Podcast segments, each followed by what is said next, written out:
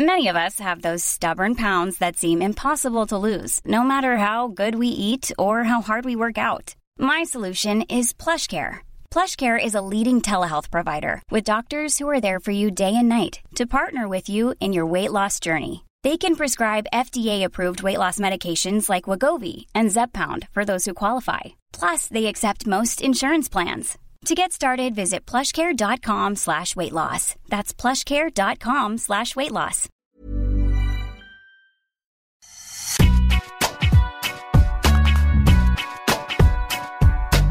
Bonjour à toutes et à tous, bienvenue dans Deep Impact, le podcast qui parle tennis. Je suis ces petits journalistes à Eurosport et je suis accompagné de notre consultant qui a toujours les pieds sur terre, Arnaud Di Pasquale. Salut Salut Seb, salut Justine, salut Laurent. À nos côtés, justement cette semaine, une invitée de marque, ancienne joueuse professionnelle numéro 1 mondial et vainqueur en Grand Chelem, désormais consultante pour Eurosport, Justine Hénin est avec nous. Bonjour. Salut à tous. Et enfin, notre journaliste Laurent Verne que vous pouvez retrouver sur les applis et sites Eurosport. Bonjour. Salut Seb, salut Arnaud, salut Justine et bonjour tout le monde. Cette semaine, nous vivons au rythme du Masters 1000 de Monte Carlo, que vous pouvez suivre sur nos antennes pour entrer pleinement dans cette saison sur terre battue. Ce mardi, nous avions une attention toute particulière pour Novak Djokovic. Novak Djokovic sevrait de match en ce début d'année avec un seul tournoi au compteur avant de rejouer à Monte Carlo. Il s'est incliné pour son entrée en lice sur le rocher. Comment interpréter ce retour manqué? Ce sera l'objet de notre première partie. Et puis, ce sera notre instant nostalgie. Joe Wilfried a décidé de raccrocher ses raquettes pour de bon. Ce sera à partir du 22 mai à Roland Garros, qui sera donc son dernier tournoi officiel. Le Français va laisser un énorme vide. Le tennis français perdra incontestablement l'un de ses plus grands champions, avec amertume ou pas. Voilà, ce sera notre débat de la semaine, sans oublier l'œil de Deep et la stat, c'est de notre partenaire Je sais Maths. Je vous rappelle que cette émission est à retrouver sur toutes les plateformes de podcast dignes de ce nom, Deezer, Spotify, Acast ou encore Apple Podcast. Et que des extraits des meilleurs moments de l'émission seront à retrouver sur notre application Eurosport. On dirait que les jours sont prêts, Deep Impact, c'est parti alors, la drôle de saison continue pour le numéro 1 mondial avec un seul tournoi dans les jambes à Dubaï en février dernier. Novak Djokovic retrouvait donc la compétition un peu moins de deux mois après, avec des doutes sur son niveau de jeu, sur son état physique, sur son état d'esprit aussi. Et au final, le Serbe s'est incliné face à Alejandro Davidovich Fokina en trois manches. C'est espagnol donc de 22 ans, 46e mondial actuellement. C'est un ancien quart de finaliste à Roland Garros. Il a réalisé un début de saison sans coup d'éclat particulier avant ce match. C'était leur troisième rencontre l'un face à l'autre avec deux victoires du Serbe, net et sans bavure. Donc on ne s'attendait pas forcément à un match comme ça. Justine, vous qui avez commenté ce match avec Thomas Biel ce mardi après-midi, qu'est-ce qui vous a le plus surpris? Est-ce que c'est le niveau de jeu de Djokovic ou celui de son adversaire? Je crois qu'on pouvait s'attendre à un match comme ça. Sincèrement, on, savait que ce serait une, semaine euh, probablement compliquée pour, euh, pour Novak Djokovic. Euh, bien sûr, Davidovic Fokina, il a fait son match, il a été très courageux parce qu'il a eu beaucoup, beaucoup d'occasions hein, dans, cette partie.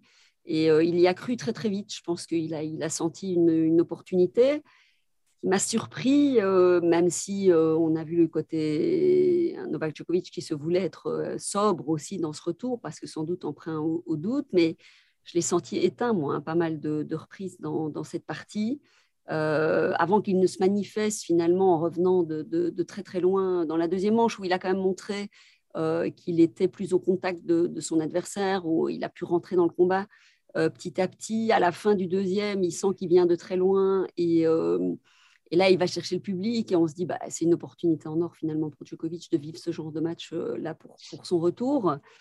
Euh, a-t-il eu à ce moment-là un petit excès de confiance? Ah, J'en doute et en même temps, je me pose la question. Et puis, il a évoqué son état physique en fait euh, dans le troisième set et c'est vrai qu'il n'y avait plus de jus.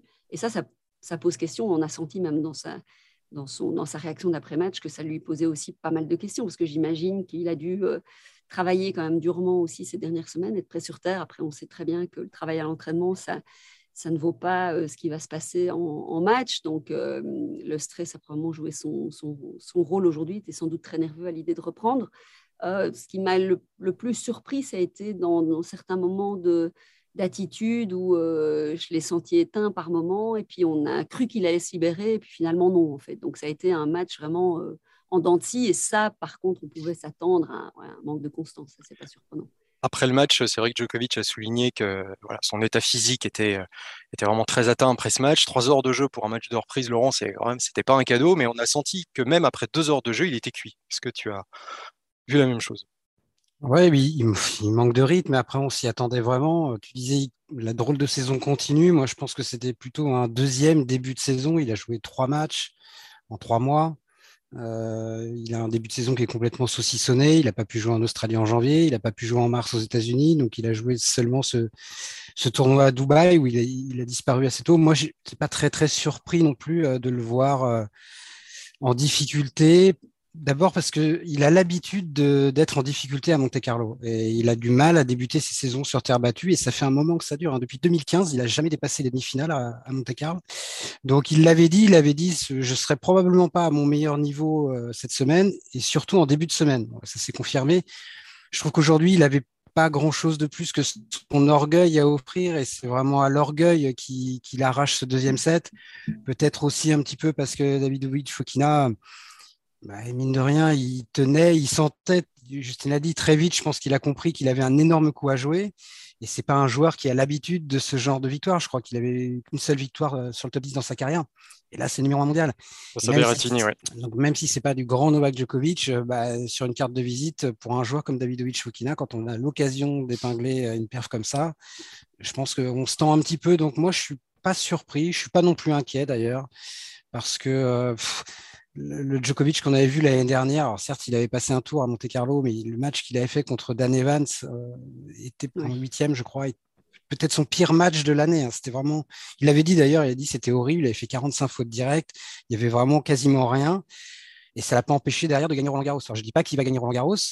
Euh, S'il doit perdre au premier tour euh, de tous les tours de préparation qu'il va faire, évidemment, il sera temps de s'inquiéter.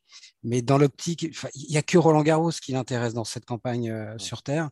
Et là, pour moi, il y a vraiment pas lieu de s'inquiéter, en tout cas pas tout de suite. Ce qu'il faut, c'est qu'il enchaîne les tournois et qu'il enchaîne les matchs qu'il n'a pas pu faire depuis l'automne dernier. Donc il le paye aujourd'hui, mais je suis pas plus inquiet que ça, moi. On a vu que le vent aussi, qui soufflait très fort par moment, l'embêtait un peu. Alors, Arnaud, est-ce que toi, tu t'inquiètes après cette, cette, cette défaite euh, en 3-7 Écoute, je m'inquiète pas du tout, Seb. Parce que dans la vie, je m'inquiète très, très peu en général. Et je ne vais pas m'inquiéter pour Joko. J'en attendais pas moins de ta part. non, mais je ne vais pas m'inquiéter pour Non, mais ce que je veux dire, c'est qu'évidemment, je, je, rejoins complètement euh, Laurent et Justine, mais on en a parlé avec Justine d'ailleurs sur l'Eurosport Tennis Club où euh, la question était de dire si c'était le grand favori du tournoi. On a été, je crois, assez catégorique là-dessus, hein, tous les deux, pour dire non, enfin, c'est même s'il est numéro un mondial, qu'il a 20 grands chelems, qu'il euh, a toute son expérience pour lui. C'était très clair dans, notre esprit. Enfin, il fallait vraiment enfin, rejouer des matchs de la compétition, retrouver le rythme. Euh, tu peux pas aujourd'hui échanger, je pense, toutes les heures d'entraînement contre un match officiel. Point. C'est comme ça. Il y, a quelque chose qui se passe, une tension supplémentaire. Et là, quand euh, on voit à quel point il s'effondre physiquement, c'en est la preuve. Après, euh, Roland, il sera prêt, évidemment, si il joue euh, chaque semaine d'ici là. Si il, il regagnera des matchs d'ailleurs, mais c'est même pas l'objet d'aller au, bout des tournois, à mon sens. Et c'est ce que Laurent dit très bien. Évidemment que sa quête aujourd'hui principale, c'est le grand chelem. C'est le grand chelem. Voilà. À Dubaï, on l'avait vu face à, face à Jerry Vesely, qui l'avait donc, euh, donc battu. Il avait servi 66% de première balle et en avait remporté 42% de seconde. À Monte-Carlo, ce mardi, il avait des stats un peu similaires, 61 euh, même de première balle. C'est assez inhabituel. Chez lui, euh, Justine, son, service lui a clairement fait défaut dans ce match. Hein. On rappelle, 20 hein, balles de break concédées, 20 balles de break concédées, c'est ça, et 9 breaks. Ah, il a, il a été breaké plus d'une fois sur deux quand, mmh. il a servi, c'est quand même pas commun. Mmh. Non, c'est pas commode. Et on sait aussi à quel point il a progressé dans ce secteur de jeu. Il a continué à faire évoluer euh, beaucoup son, jeu. Et c'est vrai que c'est devenu une arme redoutable. Donc, euh, non, on n'a pas l'habitude de voir euh, Novak Djokovic servir de manière aussi irrégulière, être mis autant sous pression. Mais on va reparler du, manque de match et du manque de, repères, hein, puisque depuis.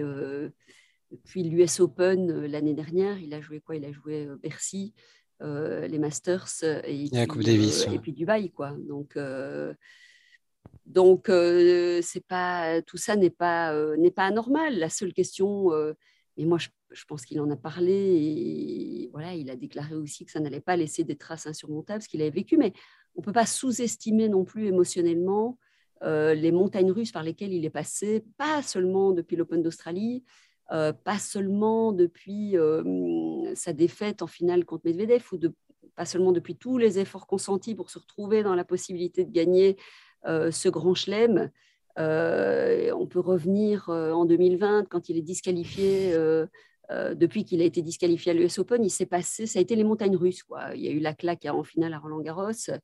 Et puis, euh, il y a eu cette blessure euh, aux abdos et cette victoire un peu miraculeuse euh, à l'Open d'Australie, où là, il démarre cette saison, où derrière, il va vivre très intelligemment. Et Laurent évoquait son mauvais départ à Monte-Carlo. Derrière, il, décide même de jouer à Belgrade juste la semaine avant Roland Garros. Donc, il s'est adapté en permanence. Il gagne Wimbledon. Pour moi, il y a l'erreur majeure, mais on peut la comprendre, c'est de jouer les, les jeux. Et là, euh, il part un petit peu dans un cercle, dans un cercle vicieux et il chute sur la, la, dernière marche euh, à, l'US Open. Derrière, il a besoin de souffler. Il revient, il nous, il, nous bluffe encore en gagnant à Bercy. Et puis, il y a déjà ce petit creux encore au Masters. Et puis, tout ce qui va se passer après en, en Australie. Donc, il faut quand même imaginer que tout ça, même si on s'appelle Novak Djokovic, on reste humain. Donc, je ne peux pas non plus imaginer que, ça, que, que tout ça, il l'a traversé tranquillement. Quoi. Et, et, à un moment donné, je ne dis pas que ça va avoir des traces sur la suite de sa carrière, je dis qu'il faut digérer, se remettre, intégrer tout ça et que ça aussi, ce sont des facteurs, à mon avis, dont il faut euh, tenir compte euh, aujourd'hui. Je pense qu'il va s'en remettre et qu'on va retrouver le grand Novak Djokovic à un moment ou un autre. C'est pour ça que je ne suis pas plus inquiète que ça à ce stade-ci, mais ce ne sont pas des machines non plus. Et même s'il nous a appris qu'il pouvait vivre euh, et supporter beaucoup, beaucoup de choses, enfin, et traverser beaucoup de choses, et surtout, il nous a appris que plus il était dans le fond, mieux il pouvait rebondir. Euh, voilà, de quelle manière et jusqu'à quand il pourra agir comme ça aussi. Donc, euh, je pense qu'émotionnellement, ça n'a pas été rien quand même, toute cette histoire. On a un petit peu retrouvé quand même Novak Djokovic sur la balle de deuxième set. Je ne sais pas si vous la remettez. Un point durement gagné d'un passing en bout de course comme ça, avec cette attitude, sourire aux lèvres, doigt sur l'oreille pour entendre le public l'applaudir. Est-ce que tu as pensé, Laurent, que là, il pouvait encore retourner ce match? Bah, Évidemment, à partir du moment où il revient à 7 partout, alors que il est passé deux fois à deux points de la défaite quand même, hein, parce que même s'il a servi pour le deuxième set, je crois, à 5-4, derrière, il perd son service, comme il a perdu son service euh, presque deux fois sur trois aujourd'hui. Donc oui, en plus, avec ce point qui était peut-être même probablement le point du match, on s'est dit peut-être que là, d'abord peut-être que Davidovich Fokina va, s'écrouler derrière, et pas du tout. C'est là quand même que Davidovich Fokina a été fort, parce que là, il fallait quand même tenir. Et bon, après le troisième set, pour le coup, il l'a vraiment, je dirais pas qu'il l'a laissé filer, mais là, il avait plus l'énergie. Le match a duré presque trois heures quand même. Hein. Donc, euh, déjà qu'il n'est pas au top physiquement, euh, quand il se fait breaker en début de troisième, euh, là, ça devient quand même vraiment presque mission impossible. Mais, mais il l'a très bien dit après le match. Il a dit, bah, physiquement, j'y étais pas du tout. Il dit, je me suis effondré. C'est assez rare que Novak Djokovic dise ça. Et bon, voilà, c'est le contexte d'un match, le contexte euh, d'un tournoi, de cette drôle de saison, comme tu l'as dit. Et oui, il a réussi à arracher ce deuxième set, mais pour moi, vraiment, encore une fois, à, l'orgueil. Et jamais on l'a senti dominateur, en tout cas. En tout cas, il aura un nouvel essai euh, la semaine prochaine à Belgrade, un tournoi qu'il a remporté déjà deux fois. Il jouera à la maison, encore une fois, parce que c'est vrai que Monte Carlo, c'est aussi une terre d'accueil pour lui. Un autre joueur aussi faisait son retour à la compétition sur terre battue à Monte Carlo, lui aussi un ancien vainqueur d'ailleurs. Un joueur qui n'a pas échappé à l'œil de faucon de Deep.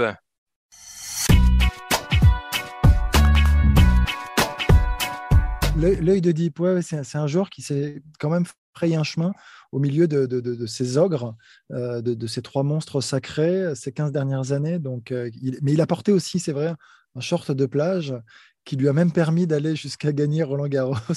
en effet, comme quoi tout est possible. Euh, un joueur qui a été monstrueux en plus et qui s'est fait aussi une place au soleil avec en plus un joueur devant lui qui s'appelait Federer, donc de la même nationalité que lui. Je trouve pas facile, un contexte très compliqué. Évidemment, je, veux parler de, Stan Wawrinka, euh, un joueur donc, qui a arrêté presque un an, qui est de retour. C'est plein de questions en fait que je me pose en fait quand on a euh, un, âge quand même assez avancé dans une carrière malgré tout, qu'on arrête aussi longtemps. Euh, il explique les raisons de, son retour, cette passion en fait. Il parle de passion pour le tennis et je l'entends. Mais quand on a, je sais pas, quasiment 20 ans de carrière comme ça, j'imagine qu'elle est quand même plutôt derrière malgré tout, même si les objectifs restent, restent et il y, en a un certain nombre, certainement. Mais, mais je, voudrais saluer ouais, son, son abnégation, cette passion qu'il a pour, pour son sport.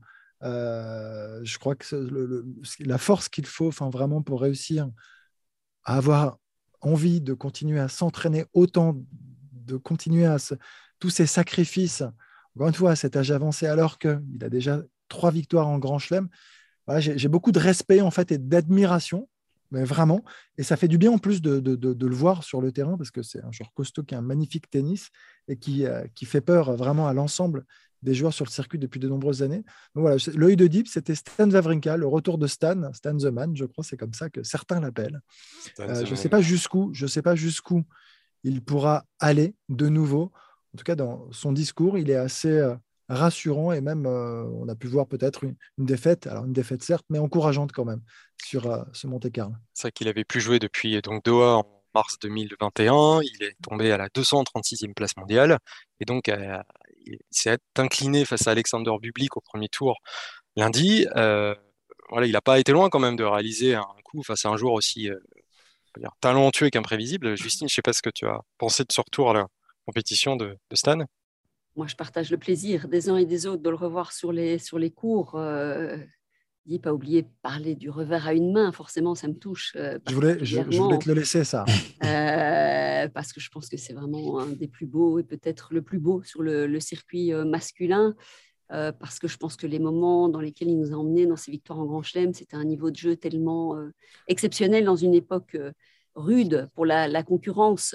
Ben, Nadal est deux fois Joko hein, en finale quand même, c'est juste pour le rappeler, costaud costaud, costaud. Et, par rapport à son, à son retour, ben, moi aussi, je salue euh, l'abnégation, l'envie. Je pense qu'il aura envie quand même d'être un minimum compétitif. Quoi. Euh, moi, je, je, je, crois que quand on a aimé autant, la, la, quand on a gagné des grands chelems, qu'on aime autant la compétition, il n'a certainement pas envie de faire de la figuration. Il était très lucide d'ailleurs dans, dans sa réaction d'après-match. Il sait qu'il doit s'entraîner physiquement euh, pour pour, dire finalement, je veux aussi revenir et juste me dire en moi, là, j'ai juste besoin de compétition. Là, il sait qu'il n'est pas encore euh, prêt. Stan Wawrinka, je ne sais pas trop comment il va euh, planifier la, suite. Il sent qu'il a, qu'il a du boulot. Je pense qu'il est, il est motivé pour le faire, mais il aura envie de revenir euh, à un certain niveau. Alors, à quel niveau Ça, ce sera toute la, question. Mais, mais là, le revoir sur les cours hier et, voir son tennis, moi, personnellement, j'adore. Voilà, je pense que c'est peut-être bien sûr, il y a tous ces, champions, mais peut-être que quand il était à son meilleur niveau, c'était le joueur que je, préférais voir euh, jouer. Quoi. Donc, euh, oui, plaisir partagé. Et puis, j'espère qu'il va revenir dans, dans une forme plus optimale pour, pour continuer à prendre du plaisir et continuer à donner du plaisir, c'est clair. Il a un discours plutôt ambitieux, hein, je trouve, quand même. Euh, en tout cas, par rapport à Roland Garros, il ne dit pas qu'il viendra à Paris pour gagner le tournoi, mais en revanche, je trouve que dans ce qu'il dit, il, dit qu'il est très confiant quant à ses capacités à être à être compétitif à Roland Garros, en tout cas d'arriver avec un niveau de jeu euh, plus que décent. Donc il ne revient pas juste pour le plaisir. Mais en revanche, c'est vrai que moi qui suis beaucoup plus vieux que vous, j'ai souvenir dans les années 80, par exemple, il y avait un ovni qui s'appelait Jimmy Connors, qui a joué jusqu'à 40 ans. Euh, mais c'était une exception et tous les grands champions s'arrêtaient ou déclinaient à 28, 30, rarement au-delà de, de l'entame de la trentaine. Et aujourd'hui, euh, ce qui était une exception est en train de devenir une norme. Et c'est vrai que moi, je suis, bluffé par exemple et je suis ravi quand je vois quelqu'un comme, euh, comme Vavrinka. C'est pas la première grave blessure qu'il a ces dernières années, qui continue de se battre pour revenir. Quand je vois Richard Gasquet, qui a 20 ans de carrière maintenant derrière lui, qui pourrait se dire euh, bon allez c'est bon j'arrête, mais non il continue de prendre du plaisir. Quand j'entends Gaël mon fils dire je veux jouer au moins jusqu'à 40 ans, je, n'aurais pas misé un demi centime d'euro dessus euh, quand il a dans les premières années de sa carrière. Et évidemment Federer qui lui aussi se bat pour revenir d'une grave blessure à plus de 40 ans. Nadal, Djokovic, ils sont encore tous là. Et c'est quand même assez euh, significatif et caractéristique de cette génération-là, qui est la première à jouer aussi longtemps. Alors oui, ils sont beaucoup mieux préparés physiquement, euh, probablement qu'il y a 20, 30 ou 40 ans. Mais quand tu fais une carrière de 20 ans comme ça, euh, il faut effectivement avoir la passion, l'amour du jeu. Il faut que cette flamme-là ne s'éteigne pas. Et ils sont de plus en plus à l'avoir et je trouve ça assez formidable. Alors en parlant d'OVNI, une petite stat euh, parenthèse donnée par G7Mat pour continuer cette conversation. C'était la semaine dernière, pour la troisième fois, une finale sur le circuit ATP a opposé deux joueurs mesurant plus de 2 mètres. C'était donc à Houston, face entre Isner et Rio Opelka. Et c'était une première sur terre battue, une finale donc de, joueurs les plus hauts perchés, avec euh, donc un match qui a été appelé la bataille des robots, des bots. Euh, Opelka, c'est son deuxième titre cette année. Euh, c'est un joueur quand même assez étonnant qui ne gagne qu'aux États-Unis pour le moment. Il est 17e mondial, mais est-ce que Arnaud, toi, tu le vois comme, comme un client de plus en plus sérieux, notamment sur terre battue? Je ne sais plus avec qui on en avait parlé. Euh, c'était peut-être avec, euh, avec Bertrand en plus. On va en profiter pendant qu'il n'est pas là. on, va, on, va, pouvoir tailler un petit peu. Mais, euh, mais c'est vrai qu'on en parlait et, et, on se demandait jusqu'où il pouvait aller. Et, et, moi, j'ai le sentiment que c'est typiquement le genre de joueur, oui, qui pourra aller dans, dans le top 10. Alors, ce n'est pas le jeu qui m'enchante le plus. Hein, je vais pas pas te mentir, Seb, mais à côté de ça, euh, il est capable de gagner sur Terre, sur une terre, rapide, malgré tout. Mais, mais ce sont des joueurs, quand ils, quand ils sont en forme imbricable, c'est très, très compliqué. Ils tentent énormément en retour. Donc, euh, donc ouais, je, crois que ce sont des joueurs euh, voilà, qui, qui sont des exceptions, il n'y en a pas tant que ça, et heureusement d'ailleurs, il n'y a pas que ça. Mais aller dans le top 10, oui, je crois que c'est possible. Je ne sais pas si, s'il y parviendra rapidement, mais il avance en tout cas ce, joueur. On verra si ça sera un sérieux client ou pas. On passe donc à notre deuxième partie d'émission. Parlant de, sérieux clients, euh, avec cette annonce qui a eu lieu la semaine dernière, Joe Wilfried Songa a donc annoncé qu'il voulait raccrocher ses raquettes pour de bon à l'issue du tournoi de Roland Garros. Il aura une carrière riche, très riche, marquée principalement par une cinquième place mondiale, 18 titres ATP, dont deux Masters 1000, une Coupe Davis, une médaille olympique. c'est un joueur majeur du tennis français qui va tirer sa révérence. Donc, au gré des, interviews qu'il donne, il revient sur ses, sur ses plus beaux coups d'éclat, mais aussi sur les regrets qui ont fait sa carrière. Et on a tendance à dire que bah, on revient un peu souvent en fait sur, sur ces amertumes-là, avec notamment ce titre majeur qui manque à son palmarès. Alors, au fond, est-ce qu'il doit vraiment partir avec des regrets, Arnaud? Il doit partir avec des regrets. Mmh.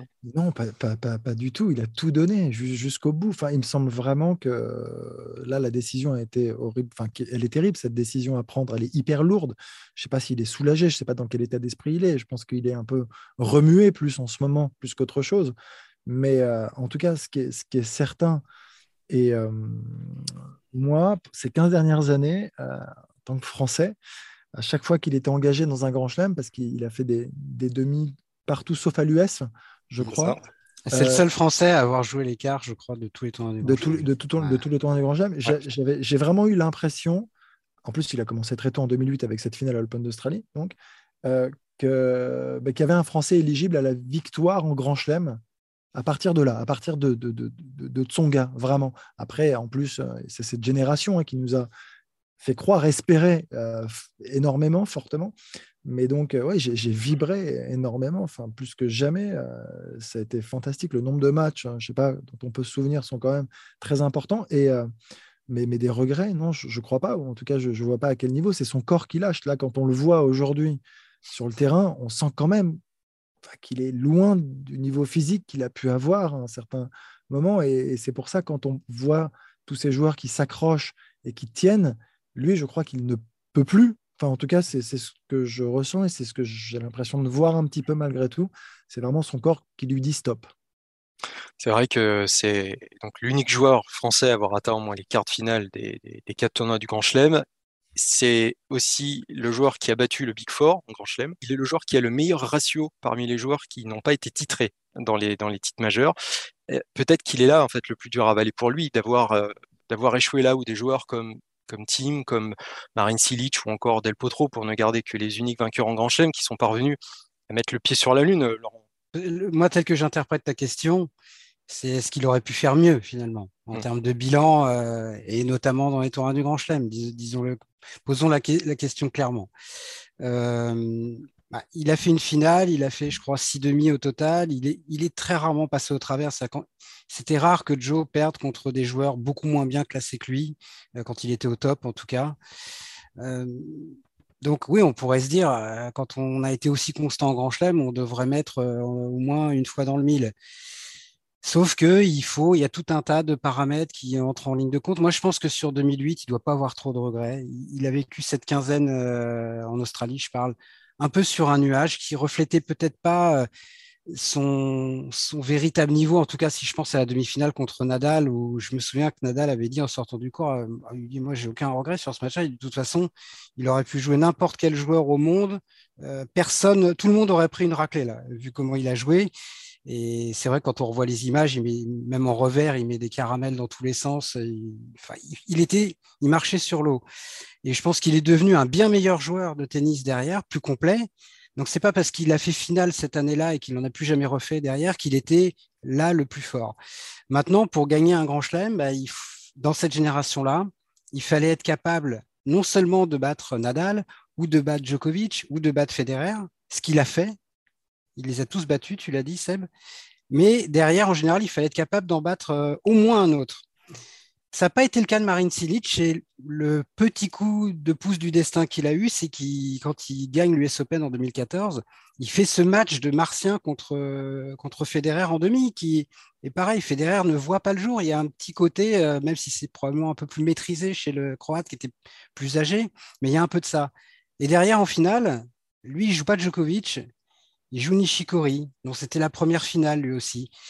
Ça se joue aussi peut-être à ces petits coups de pouce du destin-là, mais pour moi, Joe, il, peut avoir des regrets sur certains matchs, mais pas sur le sur l'ensemble de sa carrière en Grand Chelem. Le, le, meilleur exemple pour moi, c'est le quart de finale qu'il perd contre Djokovic à Roland Garros en 2012, où il a quatre balles de match, où il fait un match extraordinaire alors qu'il est mené, je crois, 6-1-2-0, il ne voit pas le jour, et derrière, c'est lui qui prend le dessus. Là, il peut avoir d'énormes regrets ce jour-là. Enfin, derrière, il y avait Federer en demi et Nadal en finale. Est-ce que Joe aurait gagné Roland Garros en 2012, même s'il avait battu Novak Djokovic? J'ai tendance à penser que non. Donc, euh, le chemin aurait été encore très long. Donc, il peut avoir des regrets sur certains matchs comme ça.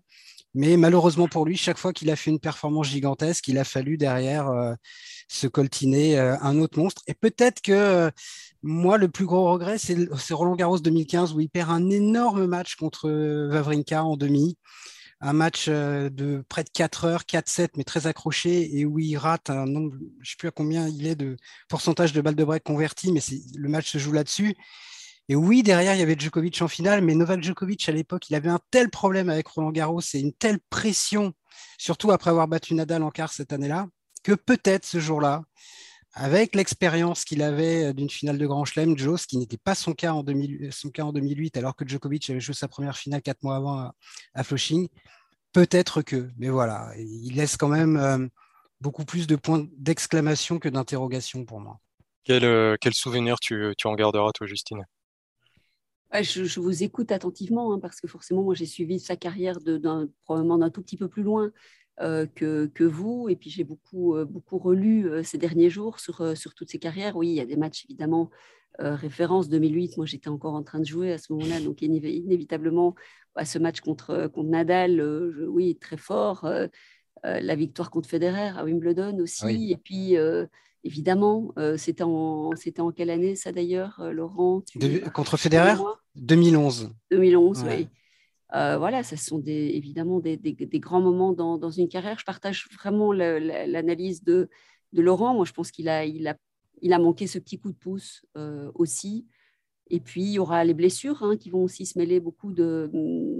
qui vont venir euh, jouer les troubles faits dans, sa carrière parce que son, tennis de, puncher, son, voilà, son, gabarit, ça, lui a coûté aussi hein, sur le plan physique.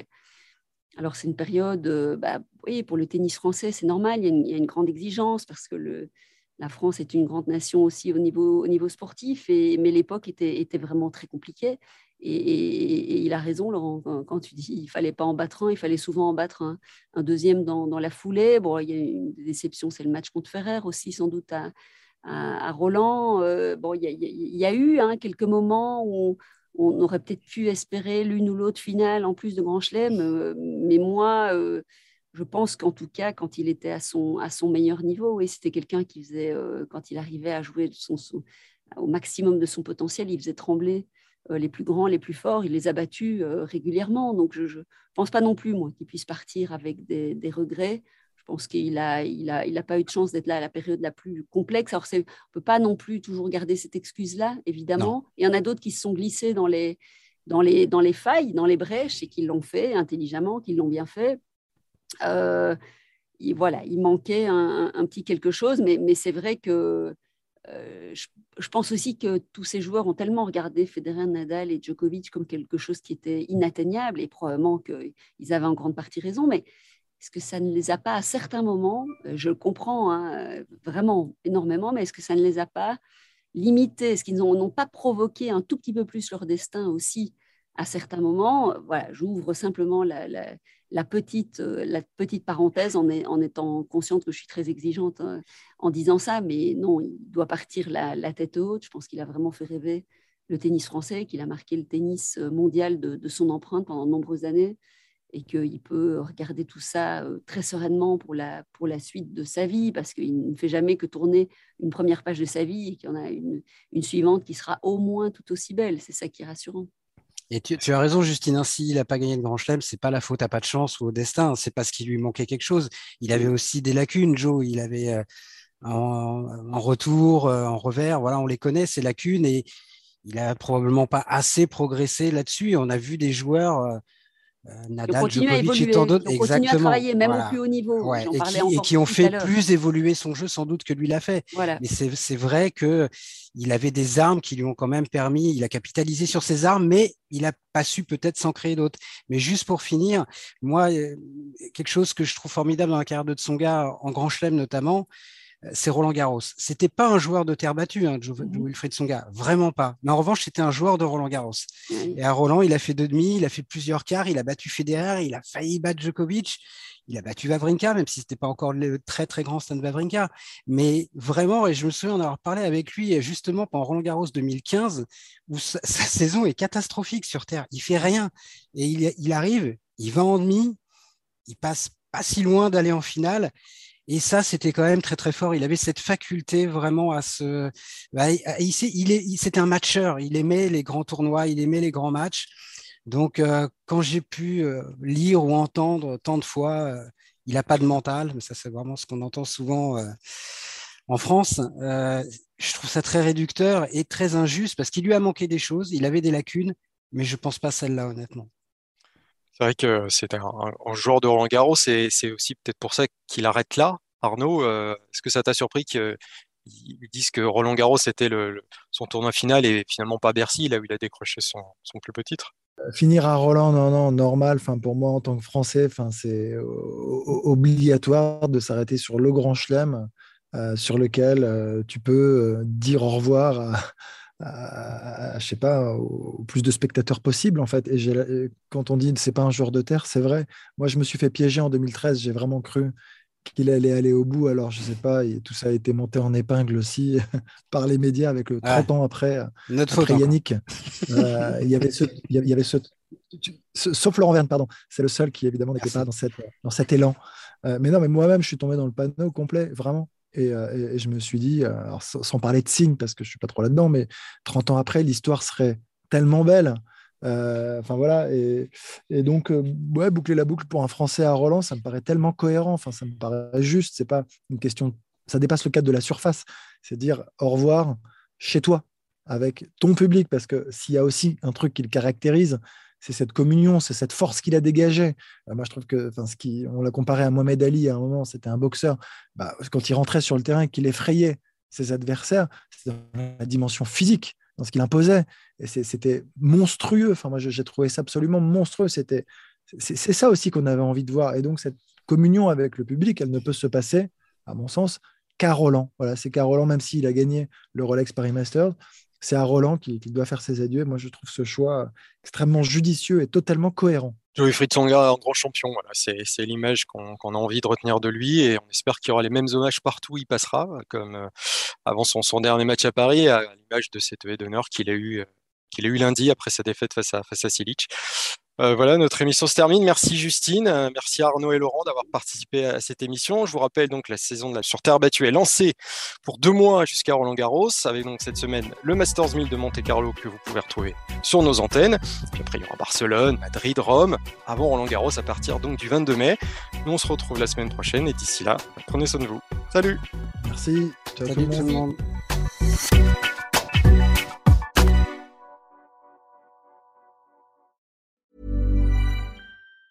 Planning for your next trip? Elevate your travel style with Quince. Quince has all the jet setting essentials you'll want for your next getaway, like European linen, premium luggage options, buttery soft Italian leather bags, and so much more. And it's all priced at 50 to 80% less than similar brands. Plus, Quince only works with factories that use safe and ethical manufacturing practices. Pack your bags with high-quality essentials you'll be wearing for vacations to come with Quince. Go to quince.com slash trip for free shipping and 365-day returns.